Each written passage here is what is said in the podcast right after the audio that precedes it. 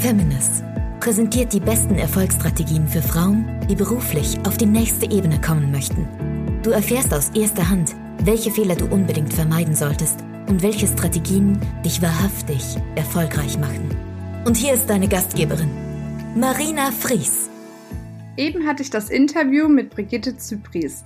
Sie ist SPD-Politikerin, mittlerweile eher ehrenamtlich unterwegs, aber sie hat natürlich als Bundestagsabgeordnete eine wahnsinnige Karriere hingelegt.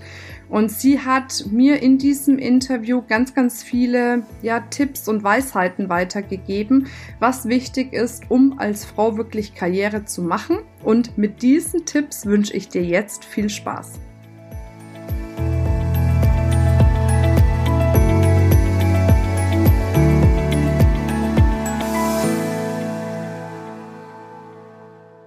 Willkommen zu unserem Interview. Ich habe heute eine riesengroße Ehre. Eine Frau, die ich schon immer im Hintergrund beobachtet habe oder mal auch im Fernsehen, ist heute hier zu Gast, die Brigitte Zypris. Sie ist SPD-Politikerin, ehemalige Bundestagsabgeordnete, hat natürlich ein Wahnsinnsleben hinter sich und ich freue mich, wenn sie jetzt möglicherweise ein bisschen aus dem Nähkästchen plaudert und sage herzlich willkommen. Ja, hallo, guten Tag, Frau Fratz. Hallo, ich grüße Sie. Frau Zypris, Sie haben ja wirklich viel gemacht. Seit, äh, seit 91 sind Sie in der Politik tätig. Da haben Sie wahrscheinlich schon jede Menge erlebt. Oder stimmt Wikipedia nicht? ich habe Sie naja, ich meine, ich war 1991 Beamtin. Ähm, ich habe immer an der Schnittstelle gearbeitet zwischen Politik und Jura. Ich bin ja ausgebildete Juristin Verfassungsjuristin und habe dann eben in Staatskanzleien gearbeitet, erst in Niedersachsen, dann ähm, erst in Wiesbaden, in Hessen und dann in Niedersachsen.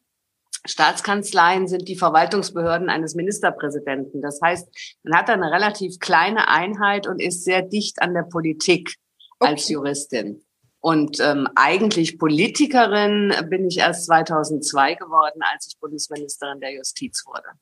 Ach, okay, alles klar. Dann ändere ich das jetzt mal bei uns um. Sehr schön. Ähm, wie kam es dazu? Also wie kam es, dass Sie gesagt haben, Sie gehen in die Politik? Oftmals höre ich ja, man will was verändern, man will Dinge bewegen. War das auch Ihr Hintergrund oder gab es da andere Ansätze? Naja, dass ich was verändern wollte, das war ja schon der Grund für meine Berufswahl. Also mhm. wenn man Verwaltungsjuristin ist, dann hat man ja schon Einfluss auf Verwaltungsabläufe, man hat Einfluss auf Gesetzgebungsvorlagen. Und äh, von daher war das schon immer meine Motivation. Ja, ich wollte was gestalten, ich wollte was verändern. Und 2002 war es dann so, dass Gerhard Schröder eine Justizministerin suchte und mich dann fragte, ob ich das Amt übernehmen würde. Da habe ich einen Moment gezögert weil mhm. äh, es ja schon nochmal einen Unterschied macht, ob man in der zweiten Reihe ist als Staatssekretärin, wie ich damals war, oder ob man dann den Sprung in die erste Reihe macht und ganz anders im Rampenlicht steht. Mhm. Aber ich habe mich dann dazu entschieden und ich habe es auch nicht bereut. Okay. Ähm, wie, wie war das damals mit dem Entscheidungsprozess? Haben Sie da länger gebraucht oder ging das relativ zügig? Nein, das ging schon relativ zügig. Ja, aber da kann man wahrscheinlich auch gar nicht so lange warten, ne? Genau so ist es. geht in der Regel sehr schnell. Und da muss man das machen, was ich den Frauen auch ansonsten immer rate, trau dich und spring und irgendwie wird's dann gehen. Aber es war wahrscheinlich, also weil man hört ja oft, Frauen werden dann Jobs angeboten und die überlegen dann viel erstmal, kann ich das überhaupt? Währenddessen Männer sagen, okay, eigentlich kann ich es nicht, aber ich mach's mal, ich werde es schon auf dem Weg lernen. So ähnlich war das wahrscheinlich dann auch, ne? Nein, ähm, ich sag mal, das ist genau der Punkt, den Sie ansprechen, wo ich sage, Frauen müssen auch sehr viel mehr sagen, mhm. okay, ich mache das schon. Und das habe ich eigentlich mein ganzes Leben so gehalten. Ich hatte da immer eher so eine männliche Verhaltensweise und habe immer eher gesagt, jawohl, äh, ich nehme jede Herausforderung quasi an und irgendwie kriege ich das dann auch hin. Ja, ja, ist definitiv äh, ganz, ganz wichtig. Ähm, also das ist das, was Sie letzten Endes den Frauen auch empfehlen würden. Also auch wenn Sie jetzt in dem Moment meinen, Sie wären vielleicht gar nicht so geeignet für diesen Job, dass Sie es dann dennoch machen? Oder wie würden Nein, Sie das kann man natürlich so nicht generalisierend sagen. Mhm. Das ist ja völlig klar. Also wenn jemand meint, ähm, er sei nicht geeignet und möchte es deshalb auch nicht so gerne machen, dann soll er, sollte sie es auch nicht tun.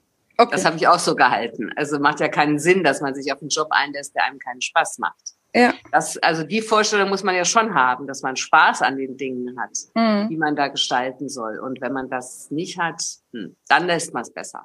Okay. Aber ansonsten, dass man, äh, dass Frauen so oft daran zweifeln, dass sie es tatsächlich können.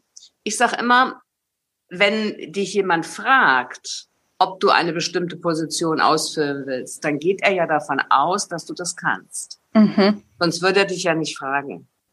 Und wenn die Leute denken, du kannst das, warum glaubst du denn eigentlich, du kannst es nicht? Ja. Und ich glaube, das ist ein ganz wichtiger Punkt, den man sich dann immer mal überlegen sollte. Ähm, und deswegen finde ich, Frauen müssen gar nicht zögerlich sein, sondern sie können ruhig sagen, jawohl, ich mache es. Und das wird dann schon auch. Ja, und Sie haben es ja gleich dreimal gemacht. Ne? Einmal unter dem Herrn Schröder und zweimal unter der Frau Merkel. Ja, Gab es da arbeitstechnisch Unterschiede, um mal ein paar Klischeeschubladen aufzumachen? ähm, nein, nicht so wirklich. Also am Anfang in dem ersten Kabinett Merkel, da haben die Kabinettssitzungen zwar noch länger gedauert, weil Frau Merkel sich da ja auch erstmal reinfinden musste. Inzwischen hat sich das aber alles abgeschliffen und ähm, es ist sozusagen so, wie es auch unter Schröder war bei in den Kabinettssitzungen ist alles immer gut vorabgestimmt und dann dauern die, dauern die eigentlichen Sitzungen auch nicht mehr lange. Hm. Aber war bestimmt für und, Sie auch spannend zu sehen, die Entwicklung von der Frau Merkel, ne? Ähm, ja, was heißt spannend? Also das ist ja irgendwie normal, dass Menschen sich entwickeln mhm. in ihren Positionen und ähm, ich habe mich ja umgekehrt auch entwickelt und ja. insofern, also gilt für jeden und jede. Ja, ja das stimmt. Ähm, Gab es denn jetzt in Ihrer Laufbahn irgendwelche Dinge, wo Sie sagen würden, das hat Sie besonders geprägt? Also es gibt ja immer Dinge, die laufen besonders gut oder es gibt mal Dinge, wo man wirklich schwierigere Phasen auch durchlebt, ähm, die einem dann letzten Endes noch mehr prägen. Also so ist es ja häufig einfach. Gab es da bei Ihnen auch so Situationen, wo Sie gesagt haben, das hat bei mir ganz viel ausgelöst, viel bewegt im Leben? Ähm, das wüsste ich jetzt im Moment ehrlich gesagt nicht. Also ich glaube ja, dass so eine bestimmte Anlage des Charakters, die ist einfach da, die hat man genetisch mitgenommen, mitbekommen. Ähm, und äh, dann geht es natürlich um die Frage, wie positioniert man sich? Und mhm. dazu, um so ein Beispiel zu nennen, ähm, es gibt ja immer so ein äh, unterschiedliche Führungstypen. Mhm. Die einen ähm, umgeben sich mit Leuten, die schlechter sind als sie und die ihnen Beifall klatschen und die anderen umgeben sich mit Leuten, die besser sind als sie und äh, den ganzen Laden voranbringen. Und ich weiß nicht, ob es auch genetisch bedingt ist oder ob es eben auch ähm, eine Entwicklungsphase ist. Also ich habe es immer mit den Zweiten gehalten. Ich habe immer geguckt, dass ich gute Leute um mich herum habe, die mit mir gearbeitet haben und die uns insgesamt vorangebracht haben, denn davon habe ich ja dann auch profitiert.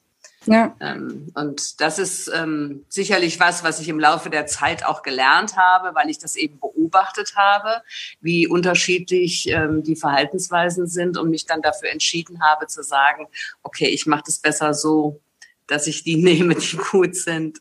Ähm, und es nützt uns allen. Ja, und aber ich muss auch sagen, dass meine ehemaligen Mitarbeiterinnen und Mitarbeiter ja dann auch tolle Karrieren gemacht haben, ähm, wobei ich sie auch natürlich unterstützt habe. Aber wenn sie nicht gut gewesen wären, dann hätten sie das eben auch nicht gemacht. Ja, haben Sie zwei, drei Namen, wer bei Ihnen dabei war? Naja, die ähm, heutige Wissenschaftsministerin, Kultusministerin und ähm, Bildungsministerin von Rheinland-Pfalz beispielsweise, mhm. die Stefanie Hubich, die war bei mir Kabinettsreferatsleiterin und ist dann von mir gefördert worden. Ähm, Ralf Kleindiek, der jetzt zuletzt Staatssekretär war im Bundesministerium für Frauen, Senioren, Jugend. Ähm, der war auch bei mir Büroleiter im Justizministerium. Ähm, Martin Schallbruch war mein persönlicher mhm. Referent, den habe ich damals eingestellt. Der war dann viele Jahre der IT-Direktor des Bundes. Also die haben schon alle gute Karrieren gemacht. Ja, ja. Sie waren aber auch mal ähm, für, für Frauen und Familie zuständig, meine ich. Ich habe das irgendwo ja. gelesen und dann habe ich es nicht mehr wiedergefunden. Ich dachte, das gibt's doch gar nicht. Wo habe ich das denn gelesen? Äh, Wann das haben das? Sie sicherlich gelesen in meiner Biografie irgendwo. Ja. Das war nämlich in Niedersachsen. Da war ich das erste Mal Staatssekretärin 1998, also bis zum Oktober 98 und 1997 war ich Staatssekretärin im dortigen Ministerium mhm. für Arbeit, Soziales und Frauen. genau, das war ja. auch toll. Das hat auch Spaß gemacht.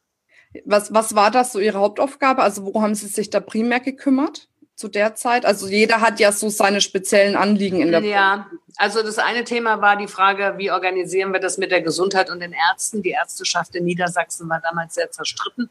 Mhm. Und da habe ich viele Gespräche geführt, dass das wieder besser vorangeht, dass die Absprachen zwischen Hausärzten und Fachärzten besser werden, dass man sich da wieder besser zusammensetzt, dass die Zahnärzte mitmachen. Naja, also das war alles kompliziert.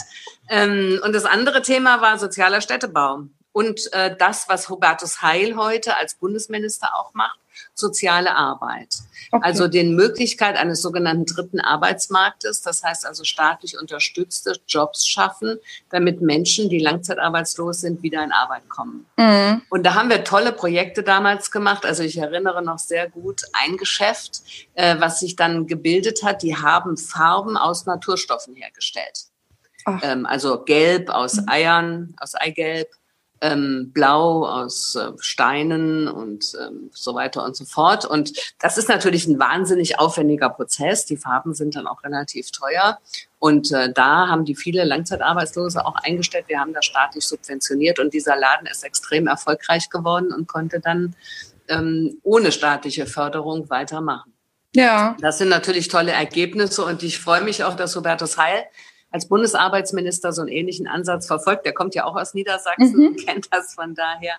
Äh, ich glaube nämlich, dass das den Menschen wirklich nützt. Ja. Weil ähm, viele Langzeitarbeitslose wollen ja gerne arbeiten, aber können es aus unterschiedlichen Gründen eben nicht sofort ähm, in einen normalen Arbeitsprozess eingegliedert werden. Und äh, das gibt denen eine echte mhm. Chance. Ja. Jetzt, ich höre ja sehr, sehr häufig auch in den Gesprächen, wenn ich jetzt so Kongresse mache, das sind ja auch immer mehrere hunderte Frauen da, ähm, dass sich so das, das Leben der Frau jetzt gerade in berufsbedingten Dingen so stark verändert hat. Jetzt haben Sie sich ja damals schon viel mit Frauen beschäftigt, wahrscheinlich jetzt auch den ganzen Weg entlang. Wie sehen Sie das dann? Ähm, dass sich das Leben der Frauen verändert hat? Also jetzt gerade so im Berufskontext, also dass die Anforderungen höher werden, ähm, das ganze Thema eben Vereinbarkeit, Beruf, Familie, dass Frauen viel mehr mitarbeiten müssen, damit einfach auch der Lebensstandard gehalten werden kann und so weiter. Das sind ja so die Themen, womit ich zumindest viel jetzt auch innerhalb meiner Community zu tun habe, dass viele Frauen sich einfach wirklich durch diese unterschiedlichen Anforderungen, dass man eben eben zu Hause den Laden sozusagen schmeißen möchte, dann ist man vielleicht noch Mutter, hat Kinder, dann will man noch berufstätig einfach Dinge erreichen, um eben auch einen Beitrag für die Familie mhm. zu leisten, dass da viele Frauen einfach ähm, ja schon sehr angestrengt damit sind, um nicht zu sagen, dass es viele auch sehr, sehr mhm. überfordert. Und da hat sich ja meiner Meinung nach auch viel geändert. Wie sehen Sie das oder sehen Sie das differenzierter aus Ihrer Sicht? Naja, ich würde es äh, mit einer anderen Konnotation sehen als mhm. Sie. Also Sie okay. stellen es im Moment so dar, als sei das alles Sache der Frauen. Ich würde immer sagen, Kinder zu bekommen ist Sache von Frau und Mann. Mhm. Äh, es gibt immer auch Väter und Väter sollen auch natürlich ihren Teil der Verantwortung übernehmen. Kann nicht so sein, dass das nur die sind, die sonntags nachmittags Fußball spielen mit den Jungs. Ja. Ähm, das, das geht nicht, sondern die müssen auch Familienarbeit übernehmen. Und ich finde ehrlich gesagt, dass das heute immer besser wird. Also in meinem mhm. Umfeld wenigstens, und ich habe viel Kontakt auch mit jungen Familien, ähm, da läuft das ganz anders. Und da sind die Männer in einer ganz anderen Art und Weise eingebunden und übernehmen auch ganz selbstverständlich einen Teil der Organisation ja. für die Familie. Ähm, und Frauen, selbstverständlich, Frauen ich glaube nicht, dass sie arbeiten, äh, weil sie unbedingt Geld verdienen müssen, sondern die Frauen wenigstens, die ich kenne, die arbeiten auch, weil sie gerne was gestalten wollen, mhm. und, ähm, weil sie weil sie gerne dabei sein wollen und ähm, Möglichkeiten suchen, ähm, sich selbst zu verwirklichen, auch mit ihren Vorstellungen. Nun gebe ich zu, das sind ganz überwiegend Frauen, die studiert haben äh, und die eine gute Ausbildung haben und die dann natürlich sagen, hey, ich will damit auch was machen. Okay. Ich will jetzt nicht nur zu Hause sitzen. Kinder sind süß und Kinder sind goldig, das ist gar keine Frage. Aber ich kann mich doch nicht dauernd nur um verdreckte Hintern und verrotzte Nasen kümmern. Ich muss doch auch mal irgendwann was für mein Hirn tun. Ähm, ja. ja. also ich meine, das ist natürlich eine tolle, also eine große Aufgabe, auch Kinder zu erziehen, gar keine Frage. Aber es wird eben nur ein bestimmter Teil der emotionalen Kompetenz abgerufen und die ganze äh, intellektuelle Kompetenz, die ja Frauen auch haben, die tritt da erstmal eine Phase weit nach hinten. Und mhm. meine Beobachtung ist, dass viele Frauen dann nach einem Jahr oder anderthalb dann eben auch sagen, jetzt ist mal gut, jetzt brauche ich mal wieder was für den Kopf. Ähm, ja. Bei aller Liebe zu meinen Kindern. Und ich glaube auch nicht, dass sich das widerspricht. Und deswegen ist es so wichtig, und das hat sich ja auf alle Fälle verändert, dass wir gute Kinderbetreuungsmöglichkeiten haben. Mhm. Also da ist immer noch vieles im Argen und noch nicht alles so gut, wie es sein sollte. Aber es hat sich natürlich enorm verändert, wenn man das mal 20 Jahre zurückdenkt. Okay. Und ähm, deswegen glaube ich, dass da ein, ein wesentlicher Punkt ist, wir brauchen gute Betreuungseinrichtungen, wo die Kinder ja auch gerne hingehen, wo sie ja auch ganz andere Sachen nochmal lernen. Sie lernen dann mit anderen Kindern äh, in der Interaktion zu agieren beispielsweise. Wenn sie zu Hause Einzelkind sind, lernen sie das nicht. Dann sind sie immer nur auf die Mutter oder den Vater bezogen. Ähm, und dieser Teil ihres ähm, auch zur Persönlichkeitsbildung notwendigen Prozesses wird dann verlagert in den Schulanfang oder mhm. in den Kindergartenanfang. Mhm. Und wenn Sie das in der Kita schon machen, fangen Sie eben früher damit an. Und das, glaube ich, schadet keinem Kind. Und ähm, von daher, also ja. ich denke, da äh, hat sich ich will das, äh, was Sie angesprochen haben, diese Form von Doppelbelastung oder Mehrfachbelastung, die viele Familien heute haben, die will ich überhaupt nicht negieren. Das ist so. Mhm. Und das ist auch schon ein enormer Organisationsaufwand wenn man eben zwei oder drei Kinder hat und beide Elternteile arbeiten und es geht alles gut, solange alle gesund sind und alles fit ist und in dem Moment aber, wo einer krank wird und ähm, Schnupfen nur hat oder Grippe, äh, dann wird schon schwierig. Das, ja. das weiß ich. Und da braucht man dann natürlich noch ein Netz drumherum. Ohne vernetzt zu sein, geht ja. heutzutage ja gar nichts mehr, weder im Beruf noch in der Familie. Ähm, und das ist wichtig, dass man da Menschen hat, ähm, die man dann auch anrufen kann. Also machen bei mir beispielsweise auch Freunde, die dann sagen, ja. hier, kannst du heute mal kommen. Ja. Ähm, ich muss arbeiten, mein Mann muss arbeiten, aber unser Kind liegt krank im Bett. Also, ja. das sowas, solche mhm. Freunde muss man dann eben auch haben oder eine Familienstruktur mit Eltern, Großeltern und so weiter. Ja. Sehr schön. Jetzt sind Sie ja nachgewiesenermaßen eine Frau, die äh, einfach ihren Weg gegangen, also nicht einfach, das Wort einfach in Klammern gesetzt, ihren Weg gegangen ist ähm, und auch mit Sicherheit vieles realisiert hat, ähm, ja, was Sie sich so vorgenommen haben oder vorgestellt haben. Jetzt hören bei mir ja unterschiedliche Altersgruppen rein. Ich habe ja eine Zielgruppe von 30 bis 60 im Schnitt. Was würden Sie denn jetzt gerade, sagen wir mal, den jüngeren Frauen empfehlen, welche, welche Schritte Ihrer Meinung nach notwendig sind, um wirklich auch beruflich betrachtet seinen Weg so gehen zu können, wie man sich das vorstellt? Ich glaube, das, naja, ich glaube, das Wichtigste ist, dass sich jede Frau klar macht, ich habe hier einen Beruf, der mir Spaß macht. Oder ich mhm. habe eine Tätigkeit, die mir Spaß macht. Das muss ja nicht unbedingt ein Berufsbild sein. Es gibt ja heute viele neue Möglichkeiten. Also gucken Sie sich an, was Sie beispielsweise machen. Ja. Das ist ja jetzt in dem Sinne kein Berufsbild, aber es ist eine Tätigkeit, die macht Ihnen ja. Spaß. Sie mhm. haben was zu sagen, Sie organisieren das.